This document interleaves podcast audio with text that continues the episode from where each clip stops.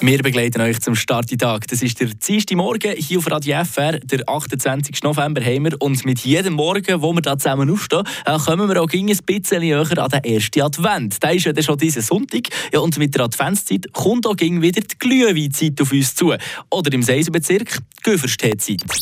Eine Portion Wissen für einen Starttag. Schlauere Tag mit Radio FR. Fast jeder im Seisbezirk hat sich schon mal damit aufgewärmt oder zumindest von ihm gehört, der Güferstee. Aber was genau ist jetzt neu mit der Unterschied von einem normalen Glühwein zum Güferstee? Der Schriftsteller und Dialektologe Christian Schmutz klärt uns auf. Güferstee ist wirklich ein Tee. Da tut man zusammenmischen, die eine Sterne zusammen, Zröna, Kandiszucker, nein, entweder Linnenbluster oder Schwarztee und macht einen Tee und tut dann eigentlich den Rotwein drin, der dann nicht mehr darf kochen Und der Glühwein, das ist eigentlich, wenn man so will, äh, dann nimmt man billiger Rota und tut dann den eben auch aufwärmen und so servieren.